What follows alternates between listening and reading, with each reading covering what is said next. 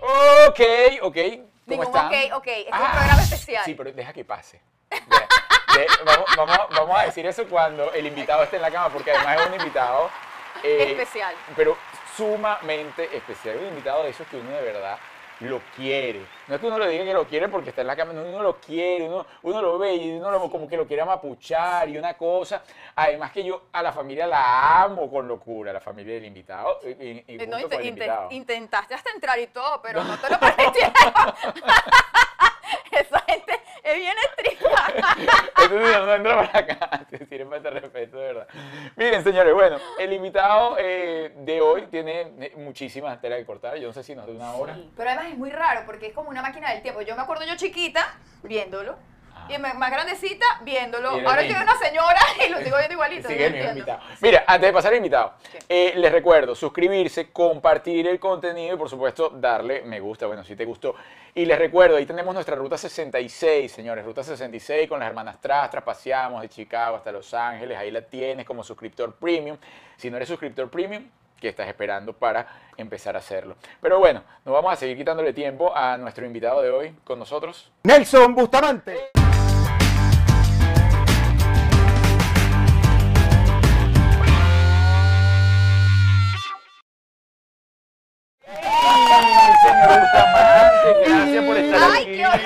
Claro que eso se nos... Atrévete a soñar, ¿verdad? Oye, jamás me imaginé estar en la cama con Nelson. Si me lo imaginé, no lo voy a decir. Epa, Por epa. respeto. Y estuvo, y estuvo complicado.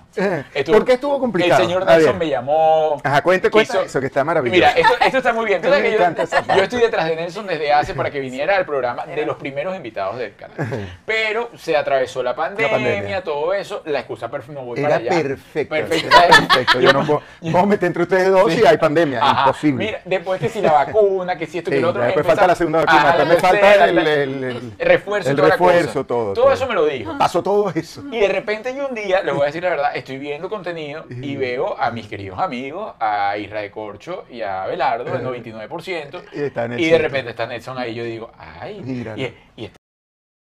Nelson, de verdad. No, no, es este mi hermano. Este ¿qué es un, pasa? guana- un wannabe. Y Este es sí, y entonces le digo, entonces, esto no le pegan allá. Y entonces lo llamo y le digo, mira qué pasó, Nelson, que esto y que lo otro, porque usted está para allá. Y, entonces me- y él me dijo, mira, La yo sí quiero ir. Pero, Te voy a explicar. Yo no estoy en edad de meterme en una cama, chicos. No, pero es que tú siempre has sido muy reservado con tu vida privada. fue lo que les dije. Aparte te dije, recuerda, te dije, yo quisiera hablar con los dos a la vez, para explicarle a Ah, la vez, a la vez, además. y no por separado. Y- Llámame cuando estén juntos. Ah, vamos a hacer Zoom. Vamos a hacer Es videollamada. una explicación. Cuando él me dijo eso, me alarmó. Yo dije, ay, aquí hay Ay. algo.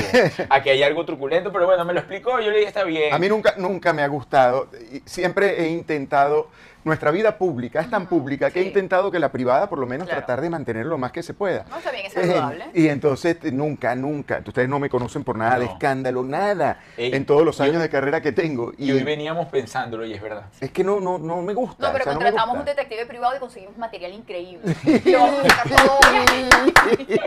Porque siempre hay algo. Siempre hay algo. y hoy lo vas a descubrir. Así decía, se- eh, siempre hay algo escondido en la jungla de cemento. Y Sí, lo- lo sí, que cuando, sí. vienen lo- cuando vienen lo- lo- los textos de lo que uno ha hecho en la vida, eso era lo que yo decía en History Channel. Me también va, va Nelson, pasando todos frases. tenemos nuestro ladito oscuro, que hay unos que Mira. lo tenemos más grande otra cosa, pero todos Claro, pero no, pero el, el oscuro es mío. O sea, el oscuro es, es de, de cámaras para atrás y no, no necesito hacerlo público, no me gusta. Es más, nunca me ha gustado, siempre me he Capaz considerado... que Nelson es que tiene gente picada en el patio, ¿verdad? De la casa. ¿Tú crees que no? No me va a cortar la entrevista y él te va a ir. No, Sí, no ¿Qué voy a- significa eso? ¿Qué significa? Ya, pero aparte yo no entendí esa Lo que frase. pica gente la tienes enterrada en O sea, como la la- ¿En el patio de la casa? de homicidio No, aquí. no, no, no, no, O sea, no. mira te. No, no, hay dos perros, pero no, gente no. Wow, eso estuvo fuerte. Pero- Así comenzamos, disculpe.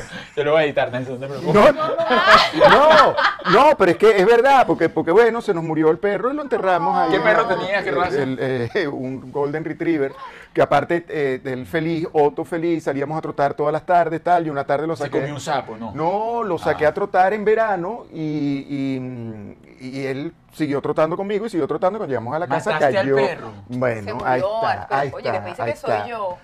Entonces se, Se murió, murió. se murió recalentado, pues le dio un ataque, empezó a coagular la sangre. Ay, no. Pobrecito, y está ahí en el jardín de la casa. Entonces otro Porque rey. tú estás muy entrenado y volviste y el perro no estaba tan entrenado como Porque el tú. perro no Claro, es que aguanta el verano. pepa de sola Pero hablaste de dos no. perros.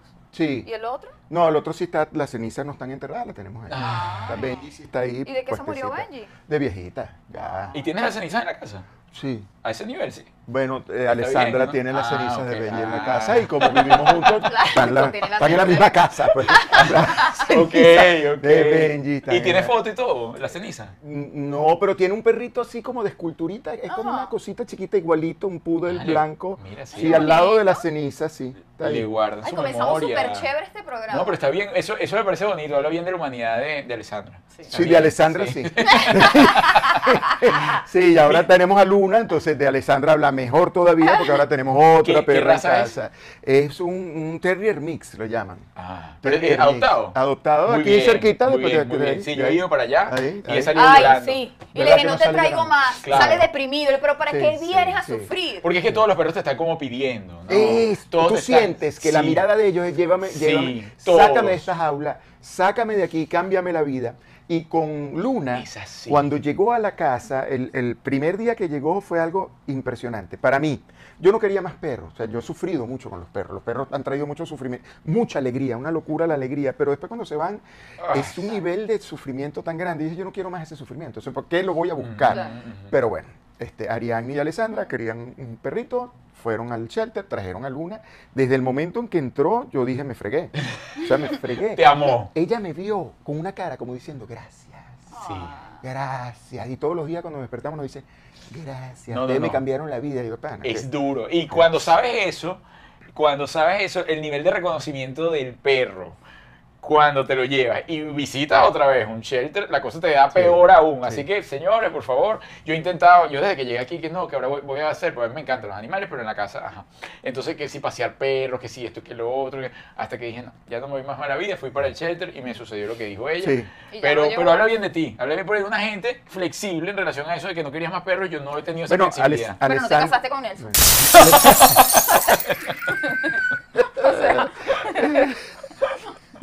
No te gustan los perros. No te gustan los perros. No, no me gustan, no. No estoy en la capacidad de cuidar a otra per- a, un, a otro ser vivo. Ok.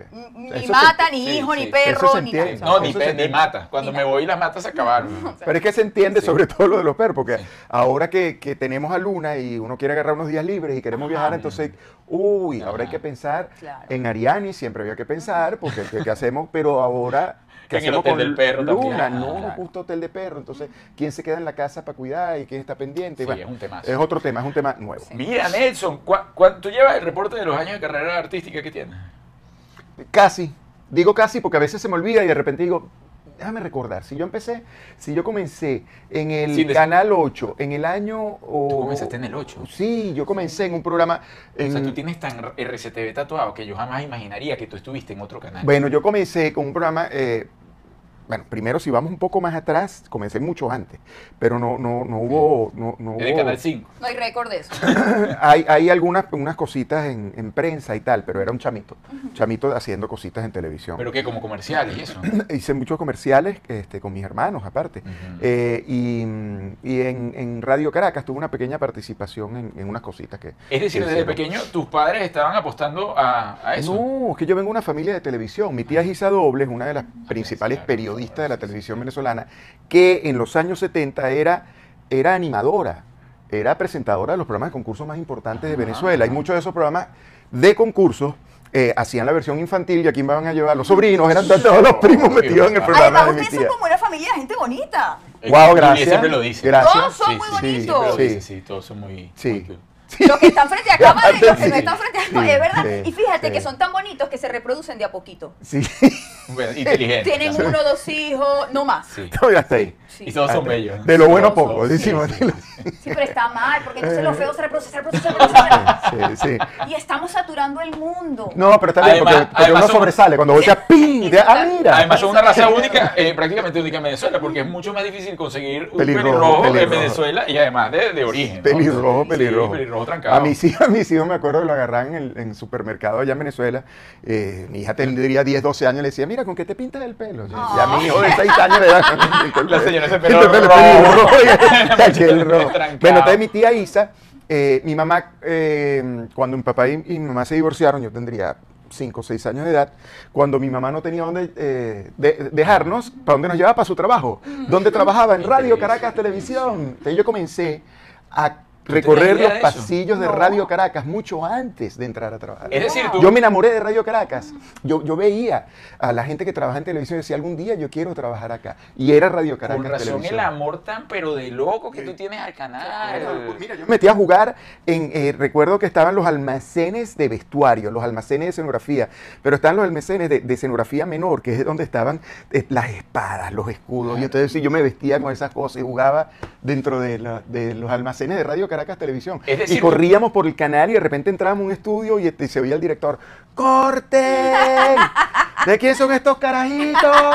Saquen estos carajitos. Qué Nosotros con una espada. Mi hermano O y yo corriendo con la espada. Tú eres parte de RCTV. Es, Sí, es sí. alma de RCTV. Sí, sí, Y, ese cuento es muy decir, tú, veías a Eladio eh, pelo negro, lo, lo viste muchísimo tiempo. No lo el- recuerdo. No, no, no, recuerdo no, el cabello no, pues yo era muy pequeño, o sea, no recuerdo a ninguno, haber visto ninguno en Mm. específico, pues yo era muy pequeño.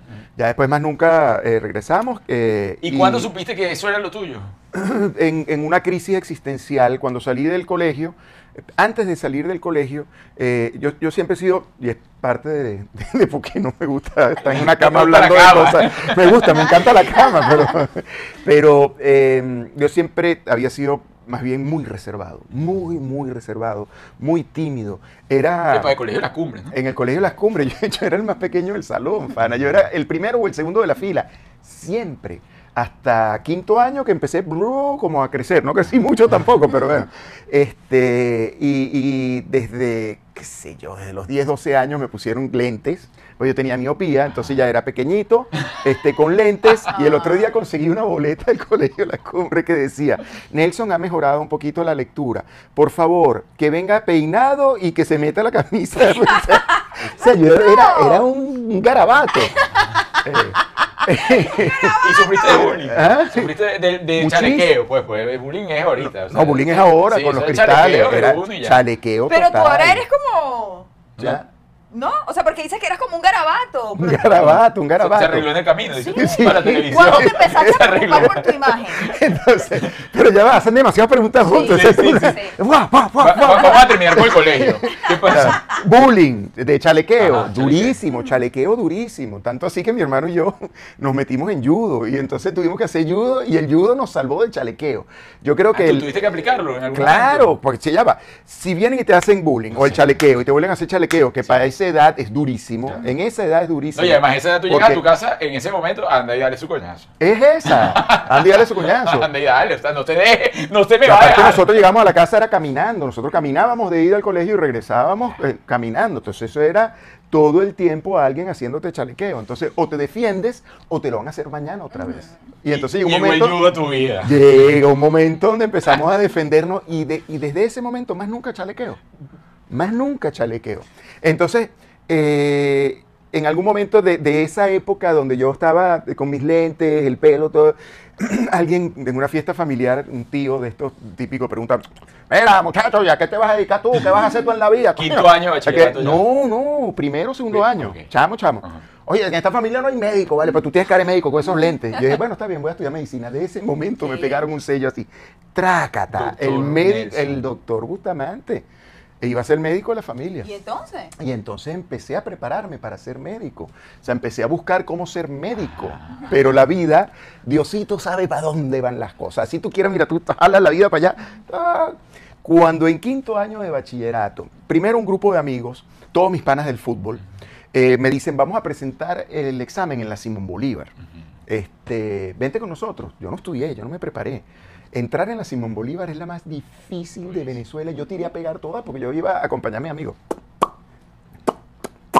Ok, listo.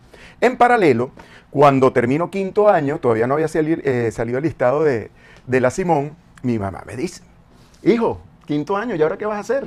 Yo, mamá, voy a estudiar medicina. Ajá. En ese momento había que esperar, no sé si todavía pasa eso, un año, a juro, para que la central te recibiera en medicina. Tenías que esperar, a un año sin estudiar. Decía, yo voy a estudiar fotografía mientras espero salir en el listado de, de la central, porque voy a estudiar medicina. Ni loco, aquí estamos pelando en esta casa. Tú no vas a pasar un año haciendo nada. Tú vas a estudiar. ¡Plin! A los pocos días sale el listado de la Simón Bolívar. ¿Y quién salió? Quedaste. Justamente. Quedaste así. Le dije, ay mamá, yo voy a estudiar en la Simón Bolívar. y entré en la Simón Bolívar. Pero ya en la Simón Bolívar no da medicina. Biología, yo dije, Ah. de repente biología, se estoy abriendo zapitos y ranita y cosas, de repente puedo pasar Ujú. a estudiar, eh, puedo hacer un traslado externo a universidad para la otra. Pero nunca le paré a la biología, nunca salí del campo de fútbol, jugué tres años fútbol en la Simón Bolívar con todos mis panas, hasta que un día entré en un salón. Epa, pero soñaste en algún momento ser futbolista profesional. Sí, sí, mucho. Porque yo Mucho. Esa recuerdo. mi, mi otra, mi otra Epa, yo estudié en el colegio de Nelson, en las cumbres, ¿no? Pero no te fue igual, mi amor. No, no me fue igual. No, no, no, no. De hecho, yo pasé por más, por muchos más. Este, pero recuerdo que en dirección había fotos. el piráctico. Sí, claro, El piráctico, también me el de piráctico. El piráctico. El piráctico caí, claro, ahí caí, ahí caí. Ese fue el peor colegio que yo estudié en mi vida. Eh, Estaba el cumbre, que era la gente que estudiaba, y cuando los votaban iban para el didáctico, que todo el mundo decía el piráctico, pero era pirata. cumbre que quedaba a una cuadra. A una cuadra, tal cual, tal cual. Después todos nos encontrábamos. los votaban. Y había una foto del señor Bustamante y te decían, pues ya el señor Bustamante estaba en la televisión. Sí. Ese es Nelson Bustamante. Estudió aquí. Él se graduó aquí. Con sus chores y tal, y su fútbol. Y lo queríamos cosas. mucho. Sí. Porque si lo quieren o no mucho. Ajá, y entonces, después. El, que Ah, bueno, entonces entré en la Simón un día y había un salón de la pizarra. La pizarra era del tamaño de una quinta gigantesca y era todo lleno de números y cosas que yo no sabía qué era. Yo le pregunto al de al lado, ¿y eso qué? Me dice, esos son integrales. Eso es lo que ahora vamos a comenzar a estudiar aquí. Ay, Cristo. What? What? Yo dije, ¿sabes qué? Yo me voy a quitar la careta. Yo agarré mi carrito, mi chevetico de puertas rojo, y salí de la Simón y me fui para la Católica y me senté en la puerta de la Dirección de Comunicación Social. Y dije, yo necesito hablar con la directora. Había descubierto que si me dejan hablar se fregaron.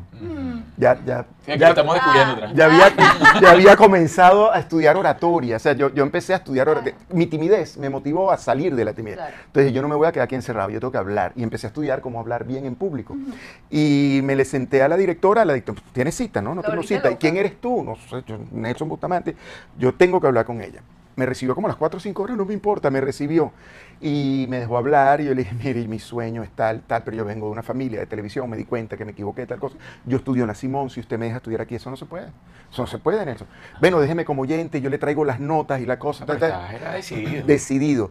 Me dijo, ¿sabes qué? Vas a entrar como oyente. Tráeme las notas y vemos qué hacemos. Agarré mi carrito y me fui para Simón. El mismo día. Fui para eh, Menos mal que no había problema de gasolina. no, no había, no había. Y entonces ahí hablé, dije, necesito los papeles. Los papeles se los podemos dar en 10 días hábiles. Yo, no, 10 días hábiles no, me lo están pidiendo en la católica. Fui a hablar con un profesor, gracias a Dios había un profesor que era fanático número uno de la selección de fútbol de, de la Simón y siempre nos iba a ver los juegos. Entonces fui mi tocayo Nelson. Nelson, necesito estos papeles. Habla con el... Bueno, cuento corto. eh, No, ya no puede. ya me, ya sí, para cortarlo más de lo que eh, me aceptaron en la Católica a la semana, estaba estudiando comunicación social Wow. en la Universidad Católica Andrés Y ahí decidiste que eso era lo tuyo. ¿Qué edad tenías? Bella. 19. Pero era súper determinante. ¿no? pe- Porque ya estaba- se pudo haber sentado a esperar a ver qué pasaba. No, no, ya no tenía tiempo, ya había perdido tres en la Simón. sí, Wow. sí. ¿Ya Sí. alguna vez casteaste? ¿O siempre fue uno pum? No, no, ¿Sí? casteaste para. Ah, ¿Hiciste casting Para- para televisión? Claro. Uh, por ejemplo, no, pero eh, eh, no, porque es que ya ahora más en No, aquí sí, pero digo en Radio Caracas. Radio Caracas, o sea, Mira, yo llegué un día a Radio Caracas Ajá. cuando, cuando, cuando estaba empezando a estudiar en la Simón Bolívar. Yo llegué a Radio Caracas un día, me consiguieron una reunión con un ejecutivo. Este, fui y le dije, hola, mucho gusto, ¿cómo estás? Bien, cuéntame, ¿qué quieres hacer? Bueno, yo quiero ser presentador de aquí de Radio Caracas Televisión. Ah, bueno, no nos llames, nosotros te llamamos. Nunca, porque además tú tenías el te- Sí, el- tipo así, ¿no? Totuma, el- lisito babito así, pelo una totuma cosita, aquí. ajá, una cosa Voy a hacerme el copete. Ajá. Agarra otra onda. Y pasó la vida. Después el bojote de años en Radio Caracas y me conseguí con el ejecutivo. ¿Tú te acuerdas de mí? Me dice, claro, ¿Y quién era? Yo te he visto en el... yo te he visto por ahí en televisión, claro. Tú eres la treta. No, yo un día vine y te dije tal cosa. esperando que me. Y me- y Tendrás mi teléfono por ahí. Me dejaste ahí encapsulado. Mira, y ve, ya va. El primer programa Fue en el 8. fue en el 8. Fue en el 8, retazos. Éramos cuatro muchachos eh, haciendo cosas, hablando de todo. Es muy estilo de que los niños, que en, en un momento que nos sentamos los cuatro a hablar, eh, teníamos un psicólogo que hablaba de otros temas, presentamos a grupos musicales del momento. Este, ponte, eh, eh, wow, fue Zapato 3, eh, nómbreme otros de esa época, si es que ustedes se acuerdan. Desorden O, ya va, eh, me falta Sentimiento muerto. Sentimiento. La primera presentación de Sentimiento Ajá. fue en retazo. Mira, y, lo- Pablo. y los otros tres que te acompañaban siguieron en la televisión. Eh, Carola siguió un tiempo, Judith no, y no me acuerdo el nombre del muchacho, no. Y ahorita No. deben ser unas señoras que No. se, Sí, se claro. sientan y tejen y tú estás así. Claro, claro. Te deben ver y deben decir por qué Claro, me pasó a mí mira, eh, Un así. día me llamaron por Zoom y yo no sabía quién era. Vamos a hacer un reencuentro. ¿De qué? ¿Quién es esta Sí. señora? Voy a hacer ponquecitos, no. No voy a hacer ponquecitos con usted. Mira, Nelson, eh, hay que oír a los niños bien después de eso, directo. ¿Quieres que vaya directo o quieres el No, quiero, quiero todo. No, después empecé en paralelo a trabajar en radio, eh, estudiaba en la Simón, pero estaba trabajando, había hecho esa experiencia de televisión, duró muy poco. El programa duró tres, cuatro meses al aire, empecé a trabajar en radio eh, y después ya mi mamá me dijo, usted se tiene que poner serio en la vida, tienes que traer plata para la casa. Estábamos mamandini, hay que traer plata a la casa. Ella trabajaba en el Canal 8 y me dice, hay un puesto en el Canal 8 locutor de cabina. En aquella época los canales de televisión, ustedes no se acuerdan, pero los canales cerraban en la noche. 12 de la noche, 1 de la mañana, 2 de la mañana cerraban, pluk, y ponían una cosa del patrón. ¡Pi! Claro. Dice todo. Tú pasabas por ahí, tú decías, ¡pi! Bueno, este, a las 5 de la mañana abría el Canal 8. Y tienes un locutor de cabina, se llama que él dice, muy buenos días tengan todos ustedes, eh, trabajaremos, para, eh, trabajaremos para ustedes en mecedores, en no sé qué más, en no sé qué más, eh, pertenecientes en su totalidad al Sindicato Nacional de Radio, Televisión y Prensa del Distrito Federal y Estado Miranda. ¿Y A continuación, yo hice esa voz durante tres años y pico. Entonces, pero el- lo más cómico es que el primer día que llegué al canal 8, yo abría el canal a las 5 de la mañana, eh, llegó a las 4 y media, perdido, pues no sabía por qué puerta entrar ni nada. eh, llego al canal y yo veo, pana, yo tenía 19 años. Y tenía que pararme a las 4 y media para estar a las Sí, no, 5 del canal. sí. Y era todos los días. Y yo cuando fui el primer día, digo, ¿sabes qué? Yo voy a durar una semana. Voy a durar una semana. Oye, para Ay, ¿cómo es cumplirle, para a mi mamá.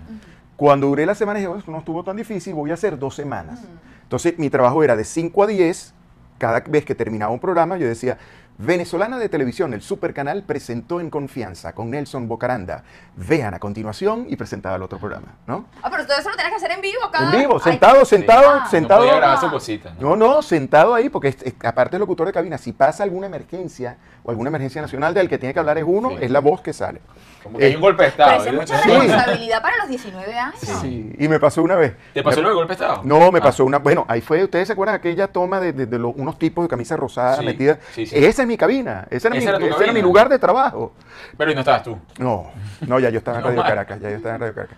Pero ¿sabes lo bueno de, de trabajar cada media hora o cada hora, tener que sentarme Estar en el activo. micrófono? Mm. Era que estaba, eh, comencé a estudiar comunicación social y tenía mucho tiempo para estudiar. Mm. Entonces me ayudó a que podía concentrarme en estudiar y saqué una muy buena Epa, carrera. pero era súper disciplinado. Comencé a hacerlo después de ese trabajo en el otro. Sí, era súper disciplinado. No, y hay- Llevar eso a los 19 años, o sea, e incluso estar pensando que podías estudiar en el tiempo libre donde estabas trabajando. o sea, Eh, pero persona- empecé a hacerlo, pero ¿saben cuándo empecé a hacerlo?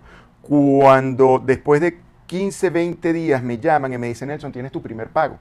Ay, se puso emocionante. Ah, Claro. Mira, mamá, voy a dejarle los mamandini. Ah. Se acabó la mamandini. Pana. Aparte, yo no sabía, yo tenía un sueldo, que qué sé yo, creo que eran 2.500 bolívares en aquella época. Y cuando llego a cobrar en caja, en ese momento entregaban el, el sueldo en efectivo, un sobre con el efectivo. Y yo abro el sobre y digo, ¿qué es esto? Y entonces te dan una relación, entonces tienes bono nocturno, porque yo entraba al- Claro. antes de las Claro. 5 de la mañana, bono nocturno, bono de no sé qué más, bono de no sé qué más, bono de tal. Y yo, ¡guau! ¿Qué? ¿Qué? ¿Soy millonario? Pana, los 2.500 Mamá, nos vamos a comer. los primeros 1.500 se transformaron como en 4.000. Ya, qué bien. Y yo dije, loco, esto me gusta. O sea, me gusta la, la satisfacción de traer plata a la casa. A los pocos meses le dije, mamá, me voy a mudar solo, imagínate. Ay, Lo lograste. Imagina, al palo. O sea, 19, a 20 años ya tú estás viviendo solo. ya, ya, me alquilé un, un- como dicen aquí, efficiency.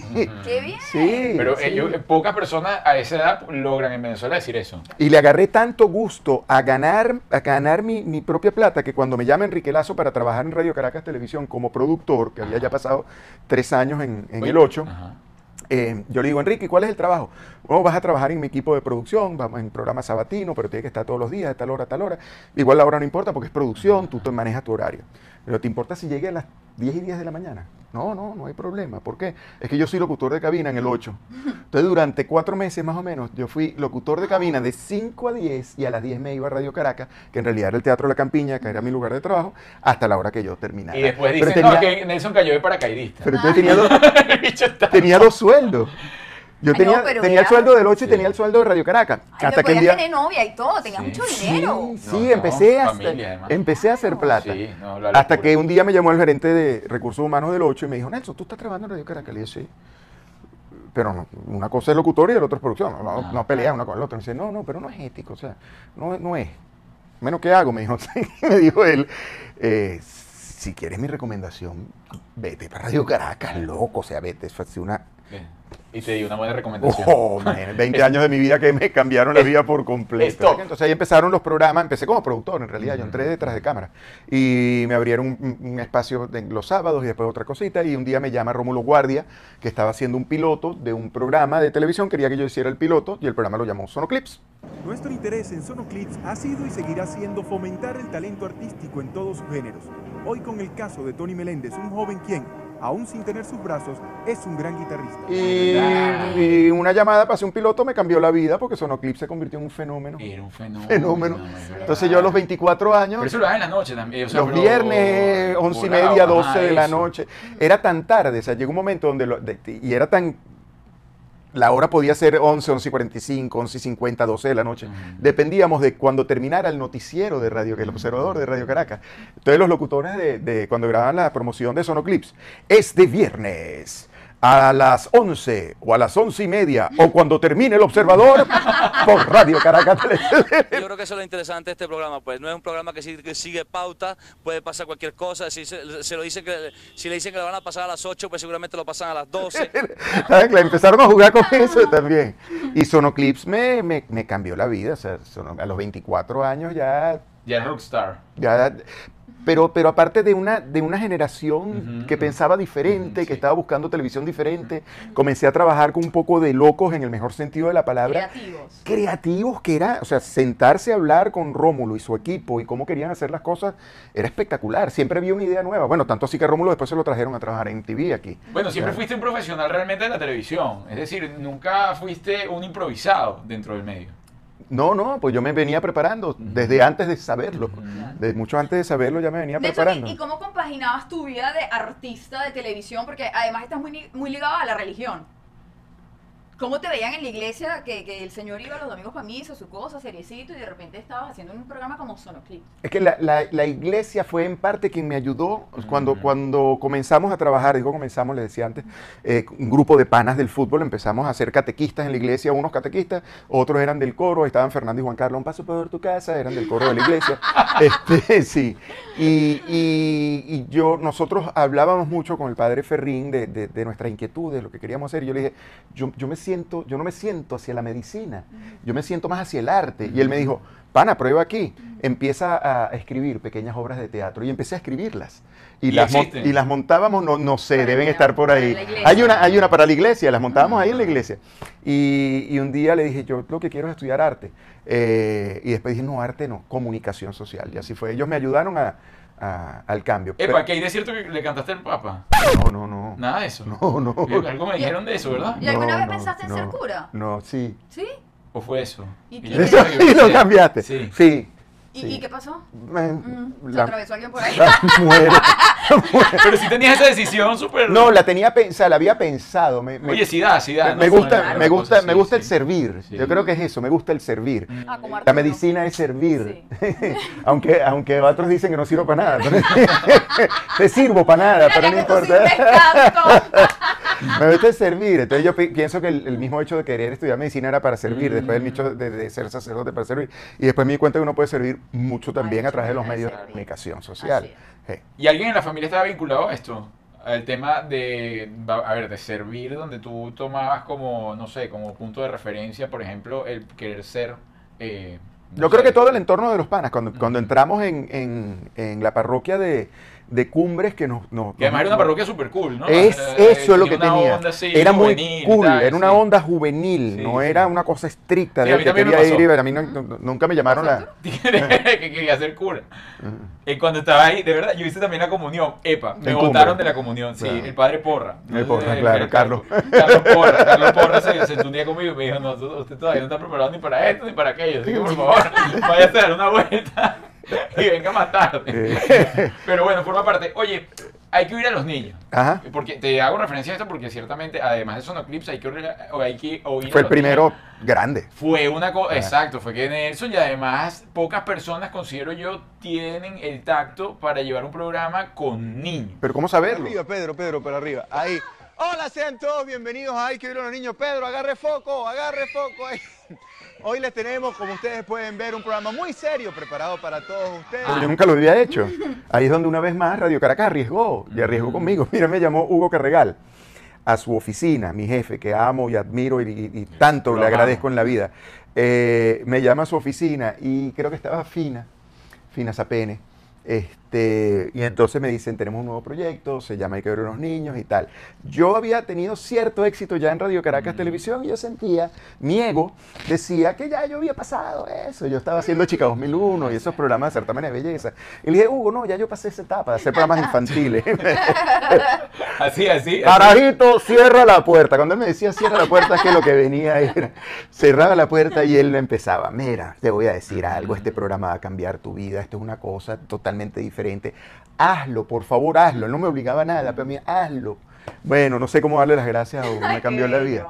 Y Fina, eh, eh, pues eso fue una creación de, de, eh, Hugo, Fina y, y Tony Fadel, creo recordar.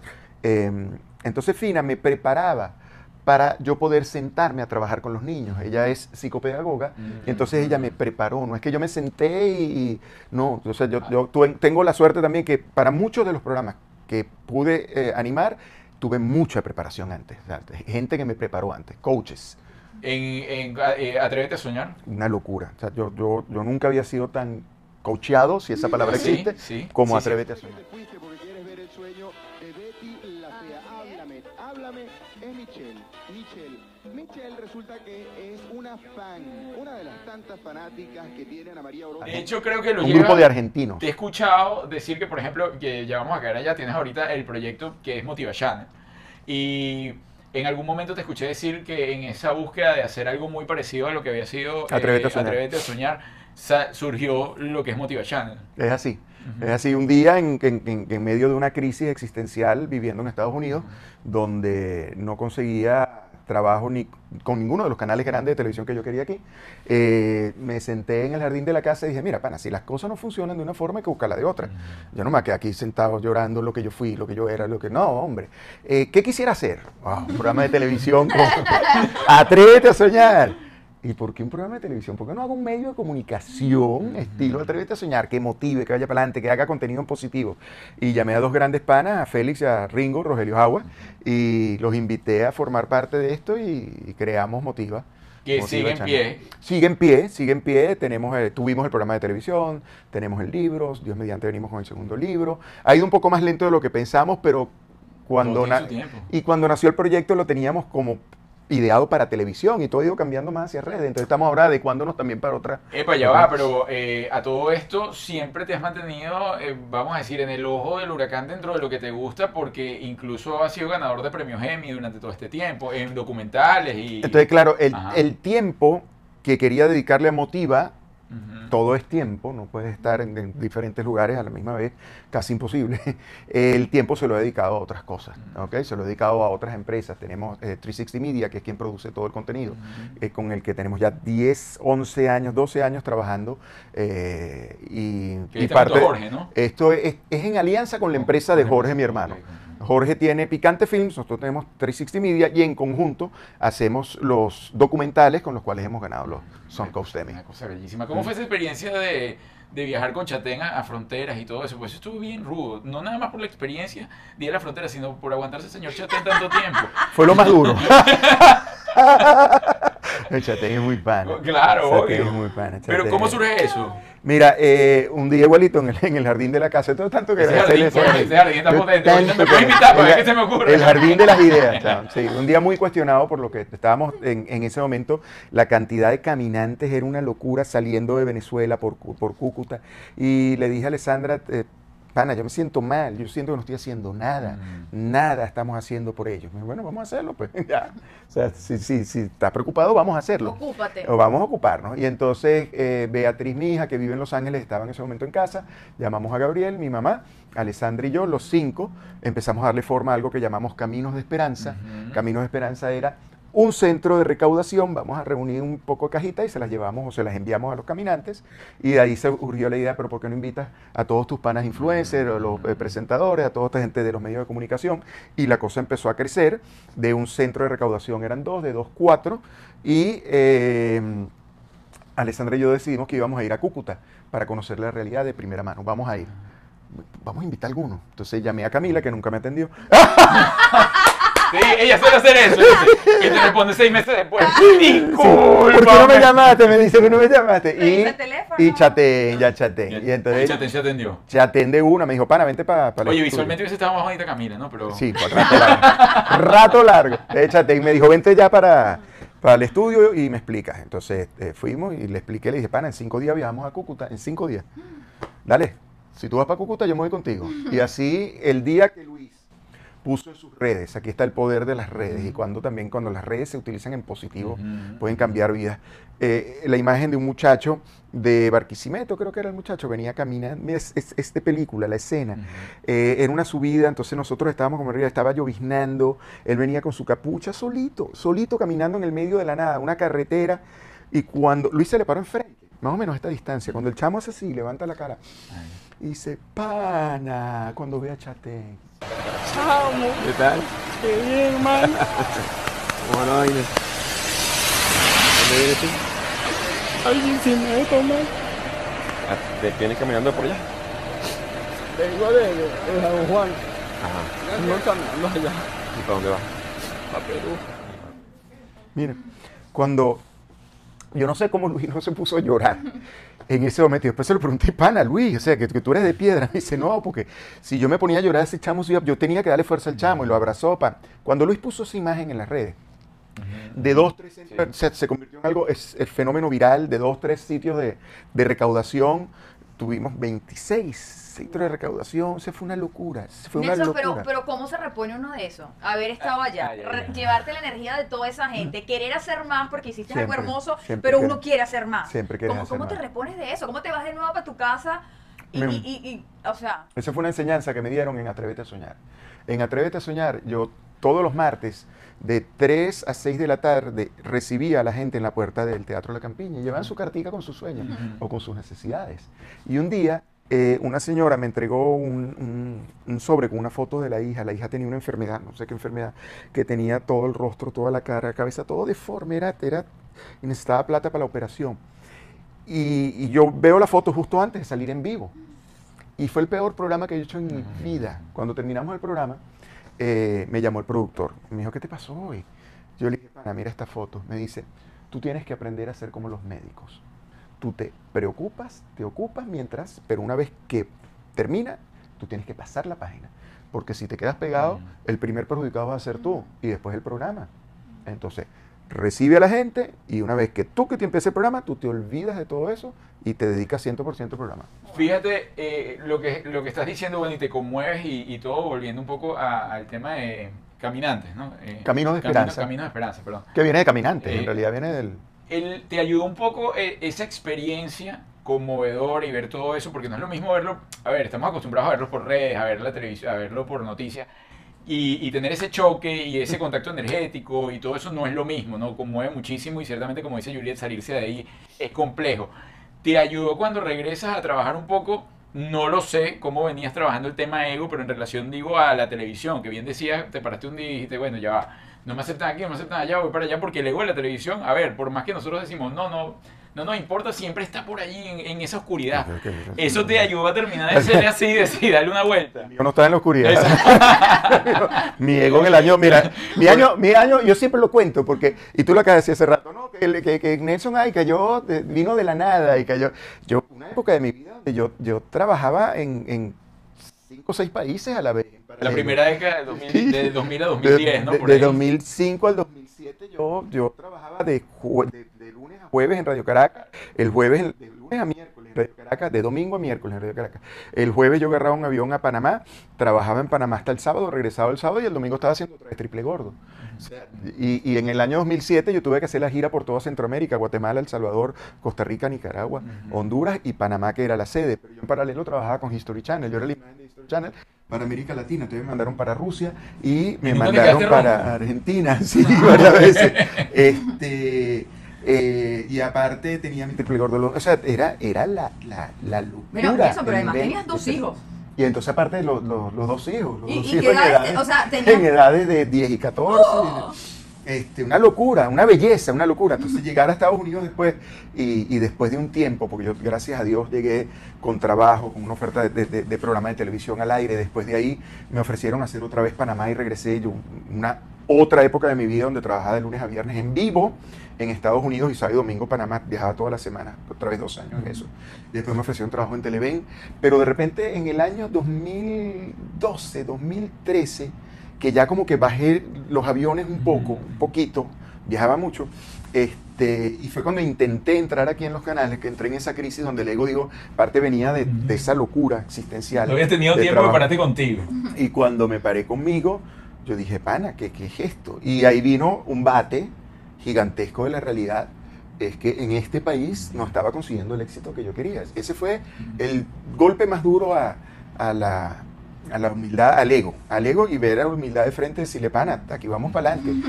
Y la otra es lo que me mueve y por eso estamos haciendo ahorita un proyecto hermosísimo, se llama Me pongo en tus zapatos, que es ver a eh, el inmigrante venezolano cuando vienes de una realidad, te ha formado para una realidad eh, y ahora estás haciendo algo totalmente diferente y tienes que hacerlo con la frente en algo, en alto y a, a mí me mueve mucho eso, me mueve me- y entonces decidimos hacer eh, si me mueve tanto, déjame ver cuál es tu vida. Entonces durante un día me pongo en tus zapatos. Se lo estamos haciendo ahorita para redes. Qué Está bonito está eso, Sí. qué buena idea. Te Ay, conocimos. ¿no te quieres ir un día para mi casa? No. Ay, lo intenté. Eh, Ay, el señor Albi fue, fue eh, gerente de, de PDVSA durante no sé cuántos años. Hoy en día tiene 78, 80 años, no me acuerdo. Bueno, y, y está repartiendo comida aquí en Doral. Entonces, ¿Qué? Eh, conocer la historia. Eh, Todas esas historias son duras, pero, pero, pero cuando, cuando las conozco llena un poco de, de- de, primero la fortaleza que tenemos los venezolanos en esta época de cambio que nos está tocando, nos ha tocado vivir, y por el otro la humildad, pana. O sea, cuando tú ves la vida del otro desde ese ángulo, tú dices, qué afortunados somos, mano. Qué bien. Mira, eh, dentro de todo eso, bueno, ciertamente tuviste, eres una persona sumamente afortunada, a ver, porque siempre estuviste trabajando en lo tuyo y por bien que en algún momento te desviaron la mirada que el señor médico, no, es como tú dices, la, No, no, la vida. la vida te, te da la vuelta y el chévere rojo para el otro lado y llegué a lo que yo era. y- Chévere rojo por el otro lado. y, voy, y voy a lo mío. Pero llega un punto que no sé tú, bueno, tú, tú estás mucho más arraigado al canal que yo en, en, en, en cosas de empatía, ¿no? Imagínate, creciste dentro de los pasillos, pero a mí me pasaba que yo escuchaba, van a cerrar Radio Caracas, y para mí era mentira, para mí no existía, y decían, van a cerrar Radio Caracas, y para uno era como un juego, ¿no? No seguían lo suyo, porque el canal estaba tan vivo y tan vibrante por dentro que tú decías, esto no hay una posibilidad existente de que cierren una empresa como esta, ¿no? Es parte del juego. Cuando llega el día que, que estuvimos ahí, que tú además llevaste, animaste incluso el cierre del canal, Cada persona que están viendo en este momento es una historia, una historia de vida, una historia de sueños, de esperanza. Desde el momento que entraron a esta empresa llamada Radio Caracas Televisión, véanlo ustedes, Venezuela. eh, Loco, co- ¿cómo, cómo lo, ¿cuánto tiempo te llevó asimilarlo y todavía? O sea, escribiste el libro. ¿Asimila, asimila qué? Ah, no se asimila, no sé. No, no, es, es muy duro. Y, y- y duro entender que vamos para 15 años. Entonces ya cuando, cuando el tiempo sigue pasando, tú dices, ¿y, y qué va a ocurrir después? ¿no? Entonces eh, es duro entender eh, que, es, que, que hay muchas generaciones de ustedes y de los que les seguían a ustedes que no tuvieron la oportunidad de vivir lo que yo viví. Pana, mi Radio Caracas me dio todas las oportunidades, todas. Y a ustedes se le quitaron, se le quitaron Radio Caracas, le quitaron esa casa de sueños, donde podían hacer realidad todos esos sueños, se la quitaron, le cerraron la puerta, tac, tac, tac, se acabó. Eh, y es muy duro. Eh, pero al Ah, señor Lima le sacaron el- el- el- los dos protagónicos. sí, sí. De la- O sea, lo que, es, que, es que lo que les venía a ustedes Sí, es una sí, sí, locura. Ustedes venían, porque aparte eso era muy lindo en Venezuela, cuando pegaban.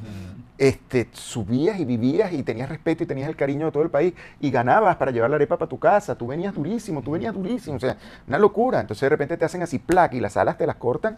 Uf, para ustedes también, como seres humanos y profesionalmente, o sea, asimilar eso y empezar de nuevo en otro país es durísimo. O sea, tuvo que haber sido muy duro.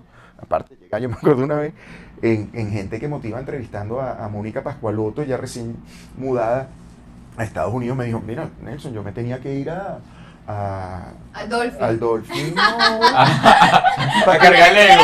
A cargar el para que alguien me pidiera una foto. A cargar el ego. ¿Qué pasa? Porque cree que yo no salgo de Doral. No salgo de Doral, yo me Aquí- siento... Aquí en este pueblo está él. ¿Qué? Sí, pana, se va a carretico. ¡Eh, para eso! Que- Pana, uno necesita el cariño al alma. Para que sea para para uno toda la vida. Sí, Sí, pero como decía el otro sí. día, uno era un consentido, no en un pedacito. No. Eras el consentido de un país entero, a cualquier panadería que fuera, a, Sí. cualquier, a cualquier baño público que tú te pararas en una carretera para ir a hacer pipí, Sí. estaba la gente que te recibía con Yo en el Yaque, caminando Playa del Yaque con, con Bea, con mi hija, estábamos caminando Playa del Yaque. Y, y hacia la esquina de la derecha, una, una señora se me acerca y me dice, estaban preparando un pescadito ahí a la orilla de la playa. Y me dice, mira, yo te voy a decir algo.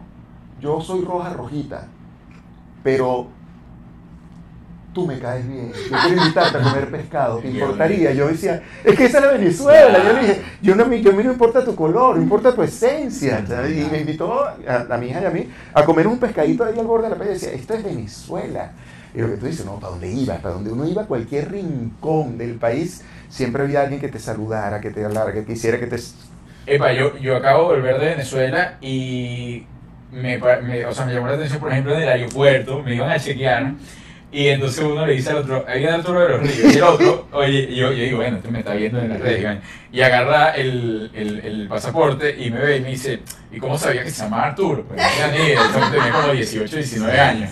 Y entonces el otro le dice, ay, que este es un nuevo, este no conocía Radio Caracas. Y. Me pasó la última vez. La última vez me pasó parece, a mí me parece Me insólito Pero igualito, me pasó idéntico, viene el tipo, un- pero aparte era cuando iba a, a- a pasar la maleta, Ajá. la maleta por aduana, ¿no? Ajá. Va a pasar la maleta y uno se queda, se sabe cuando cambia la postura, que hace así truquillo, ay, me vio, no, pana, porque bueno, hay muchos de ellos que no me quieren, muchos me quieren, pero otros que no. Este, pluk, y entonces le dice al otro, hey, hey, yo estoy viendo así por uno ve, uno ve por ahí, ese es Nelson Bustamante, y entonces el chamito, el soldadito le dice, ¿quién? Nelson Bustamante, Nelson Bustamante, mira, ese que viene ahí, el pelo blanco. Antes decían el pelirrojo. Y ese cubre. mira, ese que viene ahí dice, ¿quién es ese carajo? El de, la- el de ¿no Radio? Caracas, el de Radio Caracas. No, Radio Caracas, no. El de Radio Caracas, no, Mira, no, yo le quiero aclarar a la gente que cuando él dice, él hace con el dedito así y dice, hicimos, estamos, vamos. Es que detrás de cámara está Alessandra. Ah, está Ah, Alessandra. sí, verdad. Gracias, señora. belleza de- que acompaña de- de- al señor Nelson. Detrás de un hombre siempre hay una gran mujer. Bueno, Claro. esa frase cambia. Detrás de la cámara hay una gran mujer. No, y está pendiente de todo. Muy bien. ¿Qué tiempo tiene con Alessandra? Ay, siete. Una cosa seria ya, ¿no? Eh, pareciera. Pareciera. Mira, y si- Parece ser. Vamos a darle un ratico más, papá. Sí, no Pero la de- cosa, sí, sí, sí. Sí, llegamos, si llegamos a 20, No, ¿bien? bellos, está muy lindo todo. 20 creo que es un buen número. Llega a 20. Y si crees, bueno, ya, que- ya fuimos para allá, pero no, no me voy a... ¿Crees en el matrimonio? Sí, Sí. ¿Te, te parece que, que es estado ideal? Sí. Coño, le estás acorralando. ¿Qué No. quieres preguntarle? No, si no, no, quiere pero yo no le estoy preguntando si se va a casar, si está casado. no. Sí, mira, mira, mira. Siento presión. No vaya a zumbar el zapato, ahí viene el zapato. Zumba, zumba algo, el agua. Nelson, ¿a Sí, quién tienes pensado casarte?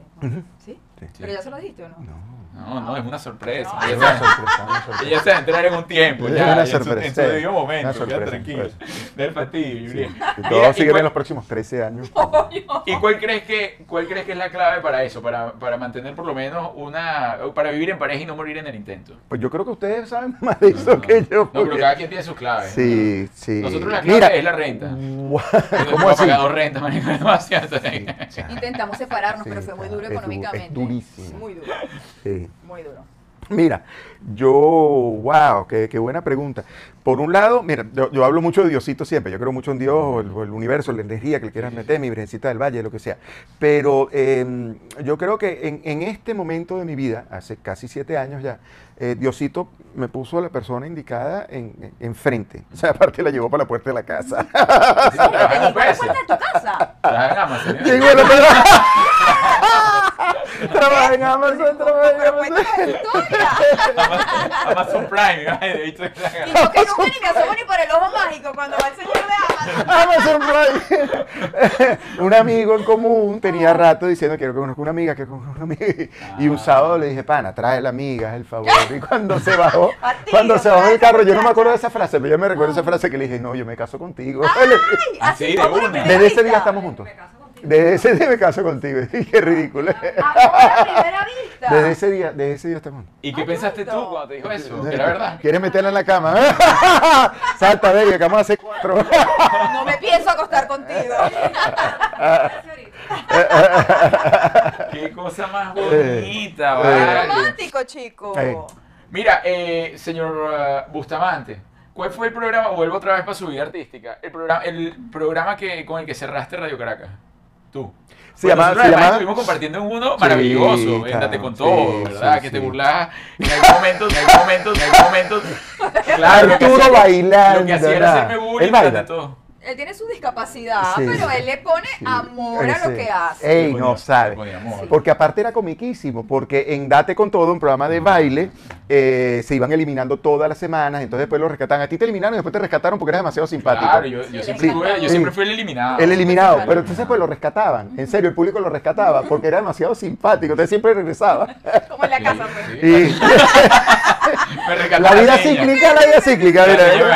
Mira, pero el último programa eh, se llamó Al pie de la letra, un programa hermosísimo que tenía que ver con Chamo junto a María. Requena, mi compañera de Radio Caracas. Eh, era un programa de, eh, de letreo. Entonces los chamos iban, creo, no me acuerdo, teníamos 25 chamos inicialmente y semana a semana se iban eh, eliminando en un concurso de, eh, de letreo. Y nos agarró el cierre eh, en pleno programa. Tuvimos que terminar de grabar el programa, estábamos eh, fuera del aire, Radio Caracas. Estábamos hablando en cortes, en cortes comerciales. En cortes. Que estás aprendiendo a tocar piano. Sí. Qué bien, señor, que está en lo suyo. Pero en, en- hace dos años, hace dos años ya, eh, justo antes de la pandemia, aparte, yo cumplo el 10 de marzo, le dije a Alessandra, por favor, regálame un piano, me regaló el teclado espectacular. ¿eh? Y eso fue el 10 de marzo.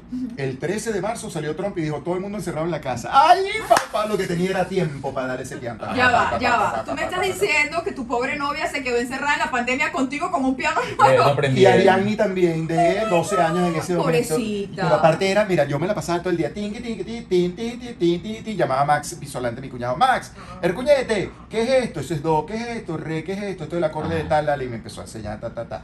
Este, y yo me la pasaba. Y ya componía. Siguiente regalo, Y empecé, no, y audífonos. entonces llamaba a Alessandra, Alessandra, ven, baby, ven, ven, entra para que escuches esto, es- escuches esto. Y me dice, pues si tengo todo el día escuchándolo, se escuchan toda la casa. Toma tu regalo. Yo, pero si a mí este regalo cumpleaños los audífonos faltaban. Mira, señor Bustamante, para ir cerrando, ¿qué es lo que extraña más de Venezuela? ¿Qué es lo que Todo más- su, todo su gente, su gente, su gente, su, su todo. Lo que veníamos hablando, mi campo de la fútbol, cara. eh, mi campo fútbol, mi jugada de dominó con los panas, este, el salir a trotar por cumbres, el irme en el carro de Caracas a Puerto La Cruz a visitar a mi papá, este, y pararme en el guapo, pararme por ahí. Chicharroncito, una Sí, cosa de eso, un pollito ahí a la sí, brasa. en Cúpira, y entonces comprarlo, la, la- la, eh, Eh, Casabe. Casabe, las tortas Sí. de Casabe así gigantescas. Eh, ¿Cómo se llama la otra? La que es con... Con, Con se me papelón. fue, con- con- Eh, Catalina. No, no, no. Eh, Mira, se me fue el nombre. El Casabe le mete Sí, con papelón, papelón que era como un triángulo Ah, así. sí, la Naiboa con papelón. Naiboa. Ah, Naiboa con papelón. Eh, eh, sabroso, Sí, sabroso, por favor. sí. Y cuando hicimos, en una de las últimas cosas que hice en Venezuela fue la gira eh, universitaria eh, Atrévete a Soñar. Y gran parte lo hicimos en carro. y Eso fue espectacular. Buena Poder llegar a Barquisimeto en carro, Valencia, eh, Maracay, Guacara, Valencia, Barquisimeto, San Felipe, todo eso lo hicimos en carro. Espectacular. Mira, una ciudad que, que conquiste tu corazón. Eh, Caracas, eh, eh, no es una ciudad, pero bueno, pero Margarita siempre tiene para mí una energía loca. El yaque tiene una energía Para todo. loca. Sí, bueno, yo recuerdo haberte visto del sí. ba- eh, ya que par de veces, es decir, lo frecuentaba bastante.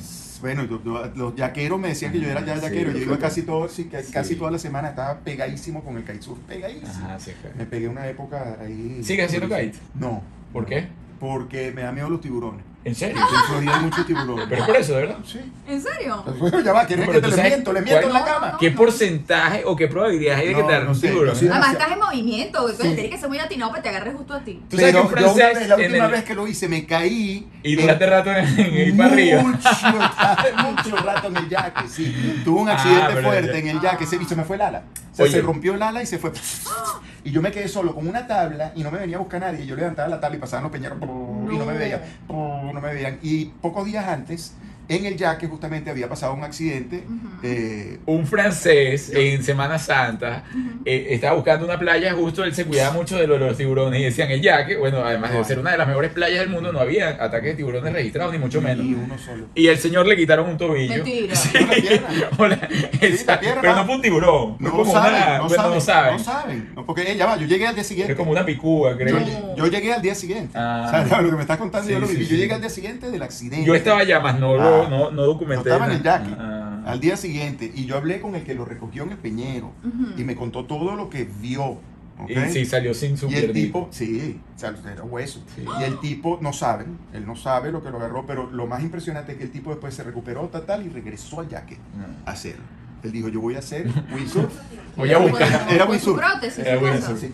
Sí, me imagino. Regresó al yaque a hacer su cosa. Sí, bueno, pero no, no te va a pasar. Una comida. Eh, Pabellón criollo. ¿Sí? Eh. Qué fuerte. Estás, estás venezolanito. Sí, porque no, no, es que no he terminado de superar el señor la pierna y ya vamos por el pabellón y yo todavía estoy Sí. pensando.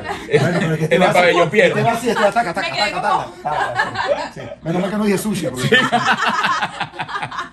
Mira, Nelson, eh, gran conversa, hermano, gran conversa. Sé que podemos seguir conversando aquí esta mañana contigo. Pero Hay no quiere, muchas anécdotas, no sé, ya quiere irse para allá con sus cositas y todas sus cosas.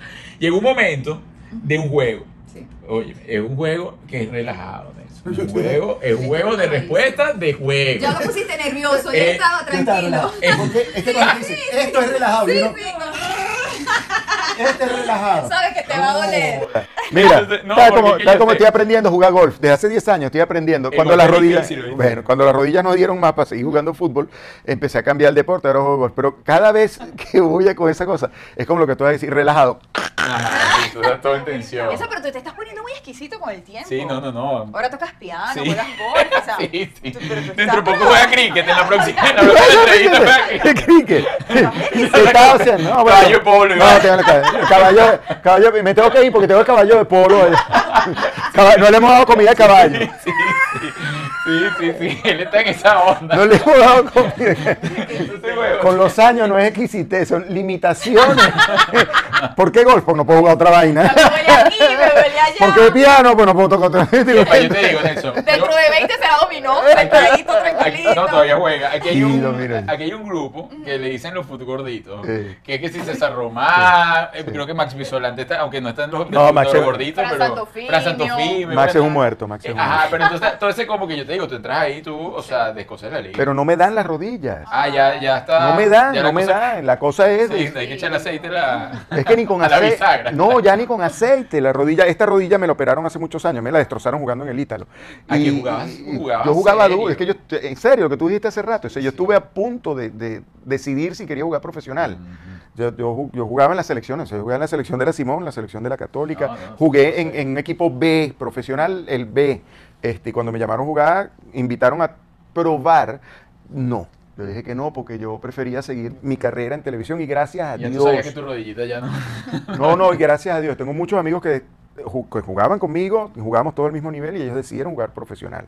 Pasaron 10, 12, 14 años de su vida jugando fútbol y un día me lo conseguí en el teatro, me lo conseguí en el Teatro La Campiña, fuera del Teatro La Campiña. Este, Ricky. Eh, Panelson, ¿cómo estás? Bien, tú, Ricky, ¿qué más? ¿Cómo va? Y me dice, ya yo tenía Atrévete a soñar. Me dice, pana, la mejor decisión de tu vida, no haberte metido a jugar fútbol profesional. En aquella época, era otra, era otra época. Sí, bueno, no además la vino tinto agarró fuerza. Después y todo eso. ¿Agarró qué? Sí. Bueno, no, igual no sé si hubiese bueno, llegado la vino tinto, hubo- pero. hubo unos patrocinantes ahí. Chiste, es un Sí. chiste. No, sí. Bueno, vamos, vamos entonces. Mira, Nelson, te vamos a decir, Sí. te vamos a dar tres opciones. Relajado, dale. Tres opciones donde tú vas a decidir en las tres opciones en orden de, vamos a decir, de, de favorito. Es decir, con quién te casas, con quién solo la noche y a quién sacas. Pero estás jodido. ¿Por qué? Porque las tres van hacia Alessandra. Sí. Entonces me vas a decir. No, porque Alessandra no está en la lista. claro, pero es que las otras no existen. No, no, no. Alexandra ha jugado esto. Vamos a caer en tu juego. Alexandra, Alexandra ha jugado esto. Dale. Dale, Julie, comienza tú. Además hay hombres también. Dale, Está dale. chatén ahí. Chatén, pues, chatén. No, pero ya- Chatén. Mi respuesta es chatén. Dale los lentes. Alexandra, Alexandra, Alexandra- ¿Con quién me hubiese casado? Con No, chatén. yo te voy, yo no, quisiera. yo, yo te voy a dar las opciones y tú me dices dónde pones a cada uno. Dale. Jugando, te dijeron Porque que chatén es un tipo, chatén es un tipo Sí, chévere. pero ya, pues. Pero no consigue la pregunta. Dame, Juliet. Ella ni está escuchando. No Empieza consigue- tú, pues. Ya. Empiezo yo. Y no Ajá. me vuelvas a hablar en ese tono. Ay, te asustaste. Empieza tú. Mira cómo pasó Epa, pero aquí me pues. pasaste una gente que no es, Juliet. Ah, bueno. Ah, Ajá, aquí. ella no Ajá. ¿Con quién te casas? Una noche, ¿a quién saca? Entre María Alejandra Requena, Yalimar Salomón, Camila Caraval. ¿Qué es eso? Bueno, Tienes que decir con quién me caso. Con quién- Alessandra. coño, vale. Alessandra, no esté en ese juego ahorita. Ya todos sabemos Ah. que con Alexandra es en la vida real. Esto es como una ficción ahí. Que es la que De- se cala tu de, clase de piano, de tus con amiguitos. ella. De tu, ajá, María Alejandra. Ajá. Yali o Camila. Alessandra. Ay. Mira, yo aprendí, mira, cuando uno tiene... con el zapato. Mira, cuando uno tiene ya este poco de canas, yo aprendí, ¿Con el otro día, el otro día me invitaron a un sitio y mi respuesta fue así. Yo toda mi vida jugué fútbol. Toda mi vida jugué fútbol. Pana, y creo que lo hice bien jugando fútbol. Si me sacan de ese campo, intentar jugar otra cosa, no soy bueno. No me convence. Bueno, mira, voy a ir, voy a ir para la 2. Dale, vamos a decir la dos es mejor, O, que, o que me, o que me la responda. Alexandra se va a sentar aquí y si la va a responder. Dale. Luis Chatén, Ajá. Daniel Sarcos, Winston Mayanilla. Yo no me casaría con Daniel Sarco.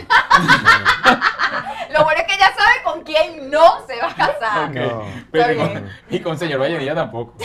Bueno, pero ya lo que él responde, que tú sabes. Sí, bueno, eh, prim- primero que solo hay dos seres humanos ahí eh, que yo pudiera reconocer como tal Ajá. en esa Ah. lista. En la categoría humana. Ok, En la categoría de respetable y, Ser un y honorable ser humano. y honorable ser humano y con quienes yo me sentaría a caerme a palo o darle un abrazo gigantesco a jugar dominó este, y a conversar, una conversa seria y, y- y profunda. Exacto. Este, ya. Bueno, yo, nos casamos con Chatén. yo me caso con Chatén, pero de calle. Sí, sí. De calle, Sí, de sí. calle. Ey, pero eso sí, le montaría cachos con zarco.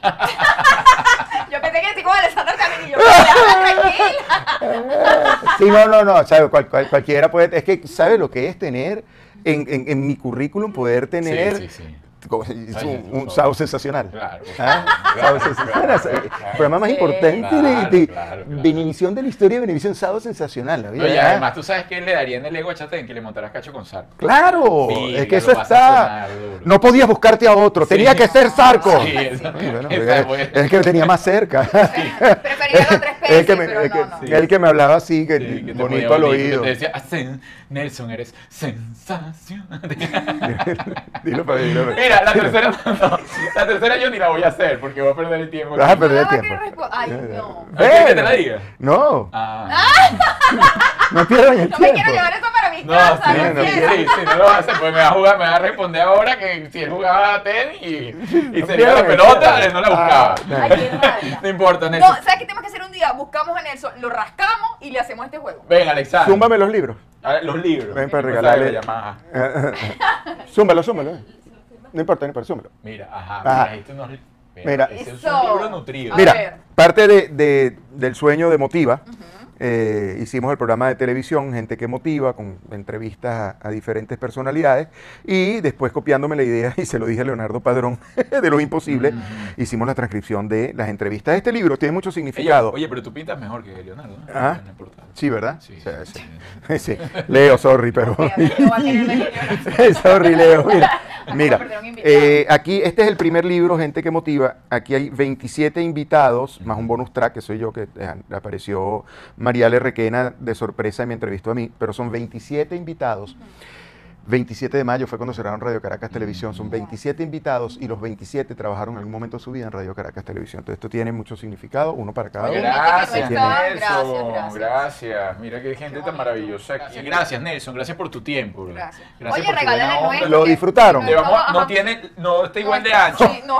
No está, Ni no tiene el mismo contenido. No, oye, Oye, tiene unas fotos de Arturo desnudo. estás Ah, desprestigiando, eso sí, estás eso sí. desprestigiando nuestra guía No, porque además mi guía, si Nelson diferente. la hace, le puede ir muy bien porque puede volver a, a tener ahí como que un aire de frescura. No, en la pero si no relación. nos quiere, no, no, no hacer gusta, jueguito gracias. con nosotros. Gracias, el jueguito.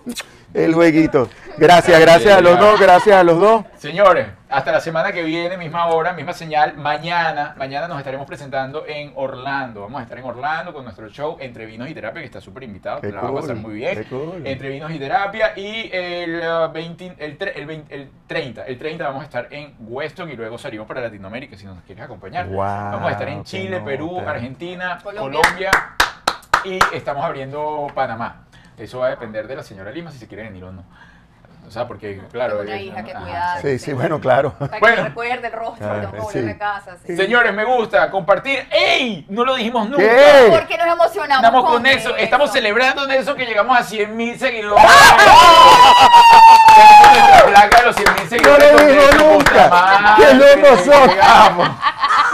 Teníamos algo muy Fue importante. por la maldad. Sí. Porque yo dije, vamos a hacerlo.